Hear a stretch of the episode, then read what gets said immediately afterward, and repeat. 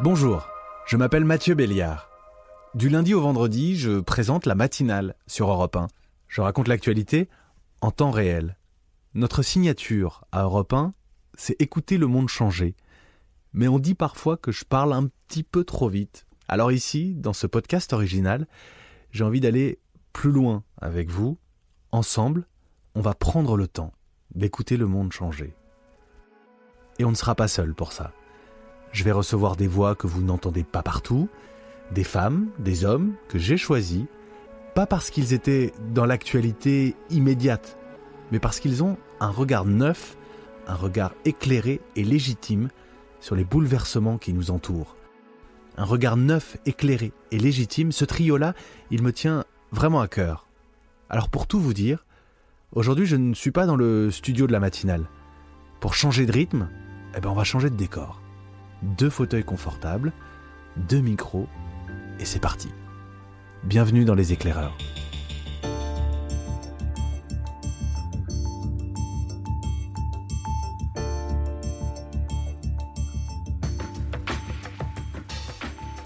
Mon premier invité, c'est Sébastien Dalgalarondo. Il est sociologue et quand il est en vacances, il part se réfugier dans une grange en Ariège. C'est le lieu parfait pour réfléchir à cette question. Pourquoi, depuis quelques années, pourquoi est-ce qu'on a tellement envie de retourner à la nature? Pourquoi, et encore plus depuis le début de l'épidémie de coronavirus, pourquoi sommes-nous aussi nombreux à rêver de campagne? Est-ce que c'est bien raisonnable de vouloir redevenir sauvage? Dans cet épisode, on va parler de survie en forêt, de chasseurs-cueilleurs, de peur aussi, et d'une utopie pas toujours progressiste. Les insectes, c'est l'enfer. Je me suis fait dévorer toute la nuit. J'ai des piqûres sur tout le corps. Ils sont là sur moi et ils se régalent. Eva et Laura ont dormi toute la nuit à même le sol. Et elles en paient le prix. Le lendemain, leur priorité est de trouver un meilleur campement. On est loin de l'eau? C'est ce que je vise. L'eau pourrait peut-être se trouver par là. Bonjour Sébastien Dalgalarondo. Bonjour. Merci d'être avec nous pour ce premier podcast. Merci pour votre invitation. Votre livre, L'Utopie sauvage, je l'ai euh, dévoré avec euh, l'envie de ces citadins qui s'éloignent parfois un petit peu de la ville, se dire que peut-être un bout de forêt, un bout de campagne, ce serait sympa. C'est un fantasme ou euh, est-ce qu'on peut vraiment se reconnecter alors, on peut se reconnecter. Je pense qu'il suffit de faire une nuit de bivouac à 2000 mètres d'altitude pour, pour se reconnecter et, éprouver quelque part d'un point de, dans son corps, hein, d'un point de vue des sensations et des émotions, euh, la peur du noir et, et l'immensité de la nature. Mais il y a dans ce travail de réappropriation, ce qui nous intéresse, bien sûr, on va, on va pas redevenir un chasseur-cueilleur, on va pas être capable de vivre comme lui, de, se balader dans la nature, de se nourrir et de chasser des petits animaux pour, pour avoir ses protéines. Mais par contre, le processus qui nous amène à, tenter des choses bah, au quotidien, à faire des petites choses, ça, ça nous intéresse énormément du point de vue sociologique parce que euh, il y a dans ce processus des capacités de dérive, de découverte, d'exploration de soi-même, de son corps. Un des exemples qui, nous intéresse, c'est par exemple le fait que lorsqu'on fait de la randonnée, qu'on dort en haute montagne, par exemple, pour ceux qui l'ont fait, euh, c'est assez évident, euh, on a un rapport au corps qui est très renouvelé, au même titre que quand on passe une semaine en, jeûnant, euh, on, on écoute son corps. Et cette capacité, enfin, cette, possibilité d'écouter son corps n'est pas si répandue en fait dans notre vie hyper stressante où on doit aller d'un rendez-vous à l'autre. Vous parlez de, de maladie civilisationnelle. Alors c'est pas moi qui en parle, hein, c'est toute une théorisation de notre euh, mal-être euh, contemporain. Alors, je m'appuie notamment sur euh, Harari qui, dans son livre Sapiens, nous décrit un peu comme des êtres handicapés qui souffrent dans cette société parce qu'en fait, ils seraient prisonniers à la fois génétiquement et d'un point de vue du, du, cerveau, ils seraient prisonniers de, de l'homme du paléolithique. En fait, on serait, notre corps et notre cerveau seraient celui d'un homme du paléolithique et nous vivrions dans un monde qui n'est pas du tout adapté à ce cerveau et à ce corps. Mais cette euh, euh, émancipation de, l'homme vis-à-vis de la nature, mm. c'est pas ça qu'on appelle le progrès? Alors justement, c'est ça qui est intéressant, c'est que ce qu'on nous a souvent décrit comme un progrès, c'était cette capacité à domestiquer la nature. Et on voit que maintenant, le, je dirais que les anthropologues ont, ont gagné, enfin une, certains anthropologues en tout cas, qui ont écrit sur ce, cette, quelque part le côté artificiel, cette séparation entre la culture et la nature. je pense que maintenant, ça s'est diffusé auprès du, du, d'un très grand public et on voit bien que maintenant, l'idée de dominer la nature, ce serait plutôt l'ambition de s'y lover quelque part, hein, de se réfugier derrière les arbres, voire de les enlacer pour, pour, pour quelque part se soigner dans la forêt. Donc euh, les individus qui se projettent comme ça dans cette utopie sauvage, ils ont, euh, ils ont l'ambition de, de, de, se rapprocher, de, se réapproprier la nature.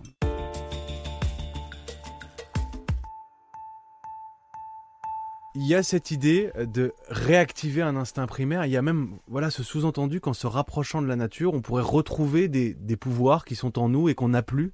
Oui, alors ça, c'est un, voilà, c'est un discours qui, qui permet d'accrocher un grand nombre de personnes. C'est, c'est tout le discours aussi de, de, de, sur notre côté archaïque, comme si on avait un cerveau archaïque. Oh, bon, dans le, dans le livre, on ne prend pas ces, ces, ces discours.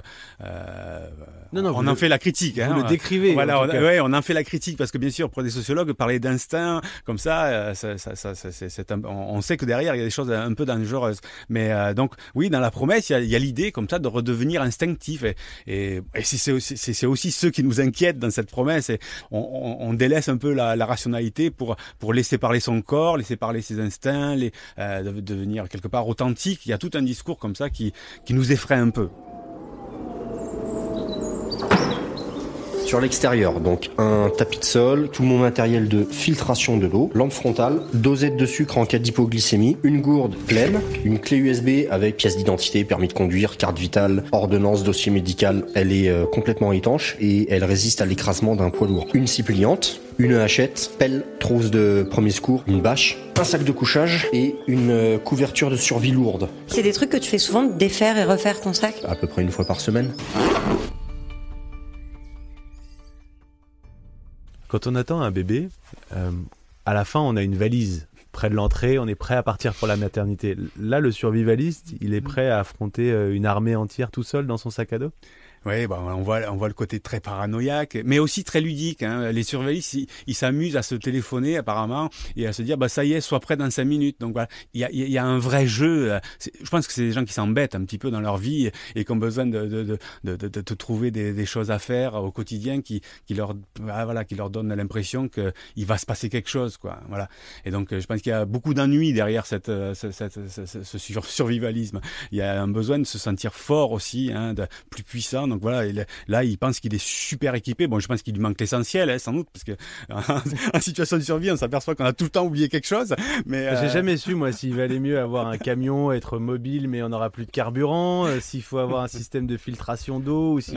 c'est compliqué. Mais l'idée euh, du survivaliste, c'est que si la fin, une fin du monde arrive, je vais me retrouver seul contre tous. C'est extrêmement individualiste. C'est pour ça que pour nous, ça fait pas société tout ça. Hein. C'est de la gestion de crise, mais ça ne nous intéresse pas énormément pour construire une société, euh, la société, la société à venir. S'imaginer euh, dans la forêt, cueillir des plantes, glaner peut-être, jeûner euh, mm. aussi. Est-ce que c'est de la vie ou est-ce que c'est de la survie? Alors, euh, la survie, c'est pas la vie. Hein. Ça, c'est ça, c'est clair. Je pense qu'il suffit de lire euh, euh, l'histoire de Robinson. Mais pendant qu'on joue à la survie, bah, c'est l'occasion d'apprendre énormément de choses. Évidemment, puisque quand on est dans une situation critique, bah, on se rend compte qu'on n'a pratiquement aucune compétence, aucune, on n'est pas du tout outillé pour, pour, pour survivre, puisqu'on est tout le temps, voilà, on nous apporte un verre d'eau, on nous, on nous sert le café, on va manger la cantine. On se pose jamais plein de questions. Avec le Covid, on s'est aperçu que bah, la logistique alimentaire était extrêmement fragile et que peut-être on, pouvait, on pourrait rapidement avoir besoin de ces compétences. Euh, et ce bon, ce discours de survie est à la fois un moyen d'attirer beaucoup de monde, euh, mais c'est aussi, voilà, là aussi, il y a des relents très réactionnaires, hein, bien sûr. Euh, je dirais que pour un survivaliste, il faut être prosélyte même avant l'effondrement, parce que tous ceux qui ne seront pas capables de vivre avec vous dans les bois seront des ennemis, parce qu'ils viendront manger vos, plantes. La paranoïa qu'il peut y avoir derrière, c'est assez effrayant. On laisse le temps à la braise, il y, a de quoi se consumer. Je transfère ma braise. Ça, c'est un moment essentiel. J'active un peu. Soufflez Incroyable Marc a obtenu une flamme en à peine deux minutes. c'est le record de Colanta. Bon Marco et Fifi Vous savez faire du feu ou pas vous?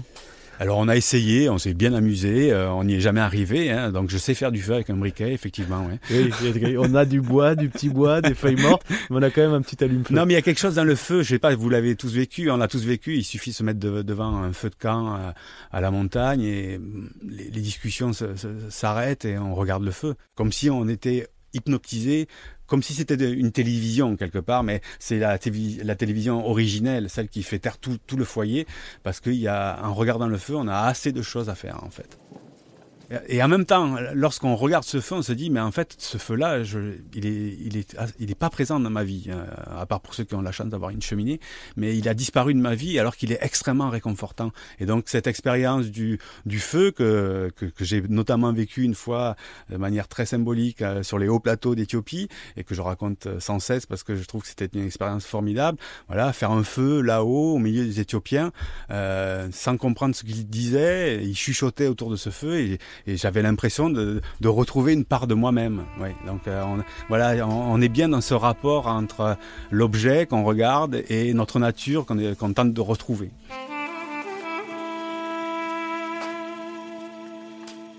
Alors je voulais jouer avec vous, euh, Sébastien. Euh, Est-ce que vous êtes capable aujourd'hui de, de me dire ce que c'est que cette fleur? Ouais, ça doit être de la carotte sauvage. Ah, c'était le piège. Ça pourrait être la ciguë. exactement, exactement. Il faut apprendre quand même. La nature, elle est.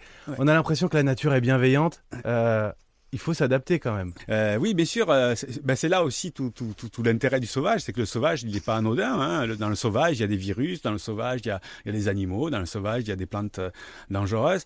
Euh, mais ça aussi, ce, côté inconfortable du sauvage est intéressant parce qu'on on, on sort un petit peu de, nos routines. On a besoin quelque part d'être un peu plus performant, euh, si, enfin, de s'intéresser vraiment. Donc, euh, faire un stage, c'est bien, mais on s'aperçoit rapidement qu'il faut être, euh, bah, il faut peut-être acheter des livres, il faut peut-être euh, intégrer des notions de botanique. Voilà, c'est et, ça aussi, c'est un enrichissement. euh, bah voilà, s'enrichir comme ça, c'est au contact de la nature, c'est très, c'est très vertueux, je trouve. Alors la cueillette, ça nous amène euh, aussi au glanage et euh, c'est passionnant cette partie de votre travail parce que vous expliquez que le glanage, euh, ramasser les fruits et légumes invendus à la sortie d'un marché, euh, piocher dans les champs, Mm. euh, c'était associé à de la misère. Aujourd'hui, c'est un acte politique. Oui, c'est ça qui est très intéressant. Et là, moi j'ai 50 ans, donc euh, je pense que les, les, les générations à venir vont nous, vont nous demander de nouvelles choses. C'est-à-dire c'est- cette idée de, de, de, de se réapproprier aussi ce qui avant était des déchets. Hein. Euh, on voit, il y a toute une cuisine de l'épluchure, il y a des, euh, tout, tout, tout ce mouvement de, de, récupération dans les poubelles des supermarchés qui est, qui est plus une, une manifestation symbolique qu'une manière de vivre, bien sûr, mais euh, il y a même l'idée derrière de se renforcer ses défenses immunitaires en mangeant des, des produits avariés. Donc on voit bien ici qu'on est dans un changement de paradigme total. On était, euh, moi je suis un enfant des années 70 où euh, il fallait la sécurité, la propreté, euh, Les voilà, plats surgelés. les plats surgelés, les, les couteaux électriques pour découper le rôti.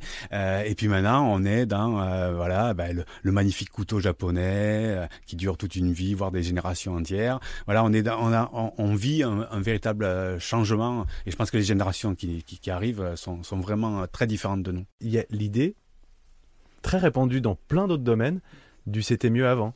Alors le c'était mieux avant, oui, c'est, ce discours-là nous, nous, nous dérange un peu. Donc, on le traite dans le livre en, en prenant la question du genre, c'est-à-dire le rapport entre le féminin et le masculin. Et c'est vrai que dans ce discours du retour à la terre, du retour aux racines, de la réappropriation des sols, il y a tout un discours euh, masculiniste, machiste, qui euh, quelque part renvoie les femmes à, à, à la popote et, euh, et euh, elles feraient pousser les, les, les plantes aromatiques et puis l'homme serait, serait, serait censé euh, être euh, euh, le guerrier, celui qui va défendre le camp, qui va bâtir la. Donc cette, essentialisation en fait de l'homme et de la femme dans ces discours de retour à la terre, bon, on, on essaye d'a- d'alerter le lecteur. Hein, on fait pas, on c'est pas un livre de sociologie qui, qui, qui, donne des leçons, mais au moins on a, on, est très critique par rapport à ça, donc on essaye de remettre les choses à, leur place un petit peu.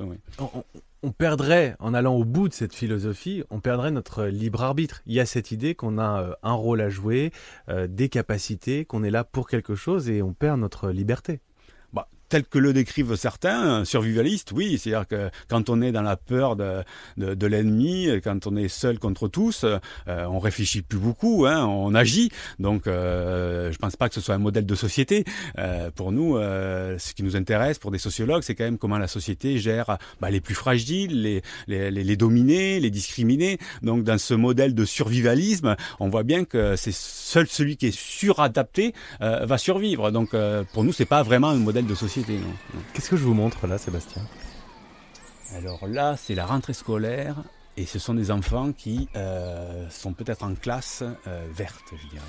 En classe dans la nature. Mm. On veut le développer. C'est le Covid qui nous pousse à, mettre les enfants dehors parce qu'on attrape moins le virus à l'extérieur. Mm. Au Danemark, il y a déjà des cours, des classes dans la forêt. Au Danemark, en Allemagne, euh, dans pas mal de pays, il y a, des politiques publiques qui permettent d'accompagner justement les écoles vertes, les écoles dans la forêt.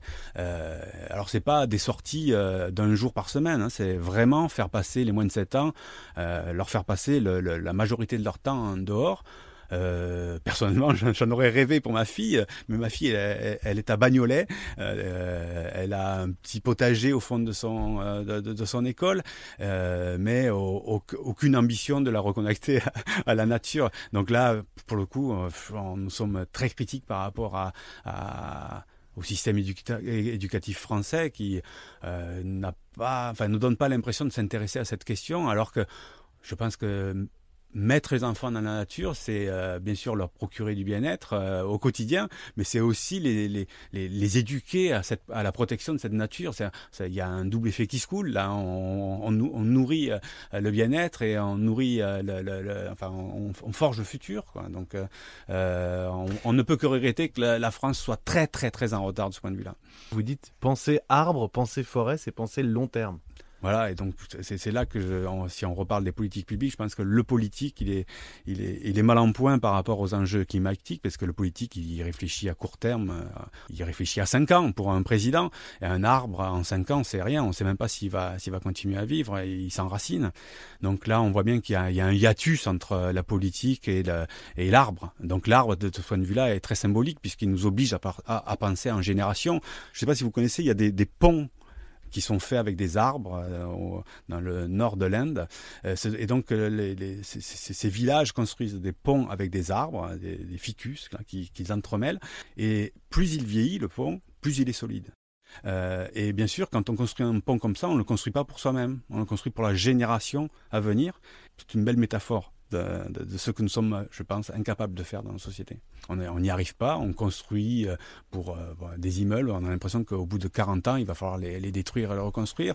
On n'a aucune implantation d'arbres autour. Alors bah, l'avantage de se rapprocher de la forêt et de l'arbre notamment, c'est aussi de, de, se rendre compte que euh, voilà, il faut, il faut réfléchir sur le long terme et il faudrait arriver à imposer aux politiques cette réflexion sur le long terme. Et donc là, je pense qu'au-delà du, du, du, débat d'idées d'en haut, là, hein, il faut, je pense, demander aux individus d'agir par le bas, de solliciter leur maire. Je, je, quand je suis allé en Estonie, par exemple, il y avait une politique qui disait que si on coupait un arbre, il fallait en planter deux. J'avais trouvé ça une bonne politique publique.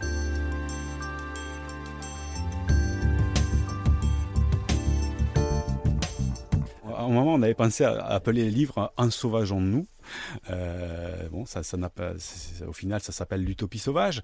Euh, mais c'est vrai qu'on arrive à un moment, la, publication arrive à un moment où l'ensauvagement est, beaucoup évoqué dans les médias à travers, bien sûr, ce prisme de, la barbarie, de l'extrême violence et ce discours quelque part un peu réactionnaire d'extrême droite qui, qui s'évertue à décrire euh, ceux qui agissent avec euh, ceux, qui, produisent cette extrême droite comme des sauvages. Bon, je pense que c'est une très mauvaise manière de, de, décrire la situation, mais par contre, ça révèle tout ce qu'il peut y avoir d'intéressant dans, dans, cette notion d'ensauvagement. C'est-à-dire qu'il y, a aussi, c'est pour ça qu'on est critique dans le livre, dans cette dynamique d'ensauvagement, il y a tout ce discours réactionnaire sur l'autre, l'ennemi, le, euh, le, le, monstre, l'altérité. Vous dites quoi à votre lecteur du coup? Parce que c'est le hasard Hein, qui a voulu que je lise votre livre euh, à ce moment-là, et en même temps, je voyais le mot ensauvagement utilisé mm. euh, de manière parfaitement différente. Il y a quand même cette idée que la nature, elle est belle, elle est douce, elle est accueillante, mais que le sauvage, c'est quelque chose de dangereux, d'hostile.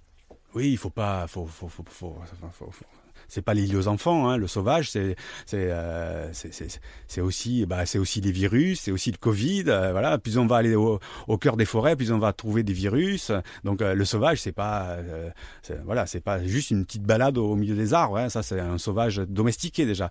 Donc le, sauvage, oui, c'est dangereux. Derrière le sauvage, il peut y avoir des discours très très réactionnaires. Il peut y avoir plein de choses qui, qui, qui des discours nauséabonds qu'on essaye de décrire aussi, des remises en cause d'acquis sociaux euh, donc euh, oui, euh, il faut pas, il faut le prendre au sérieux. Puis surtout, il faut se le réapproprier. Il faut, faut pas laisser l'ensauvagement au discours de l'extrême droite. Il faut, il faut parler d'ensauvagement, un ensauvagement qui nous paraît être dans le bon sens de l'histoire.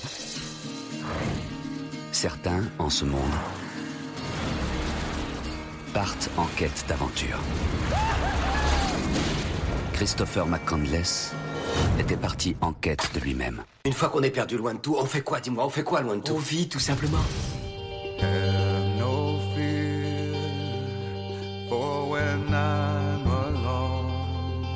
On arrive au terme de cet épisode, Sébastien Dalgalarondo. C'est plus facile de, de changer le monde ou de se changer soi-même? Je pense que le projet de ce livre, c'est, enfin, part d'un constat, c'est-à-dire que les sociologues sont plus beaucoup lus, plus beaucoup entendus.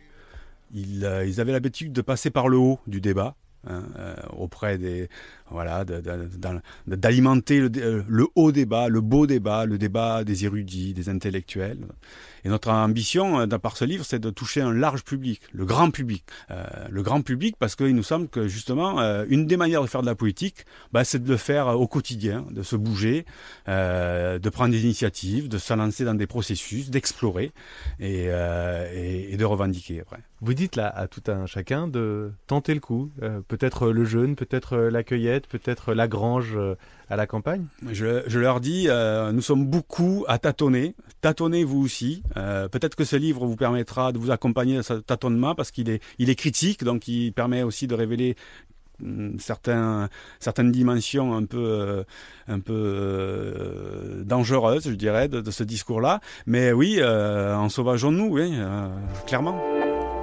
Sébastien Dalgalarando, merci beaucoup. Merci à vous. À bientôt. À bientôt. Dans la forêt Peut-être dans la forêt, effectivement. Vous venez d'écouter Les Éclaireurs, épisode 1, avec le sociologue Sébastien Dalgalarando. Son dernier livre s'appelle L'Utopie sauvage, écrit avec Tristan Fournier, et c'est aux éditions Les Arènes. Les Éclaireurs est un podcast Europe 1 Studio, avec Marina Pruzès à la programmation, Fanny Rascle à la production et Jean Lénaf à la réalisation. Pour écouter l'épisode 2, c'est tout simple. Vous pouvez vous abonner sur Apple Podcast et toutes les plateformes d'écoute habituelles. On se retrouve dans une semaine avec un nouvel invité pour prendre le temps d'écouter le monde changer.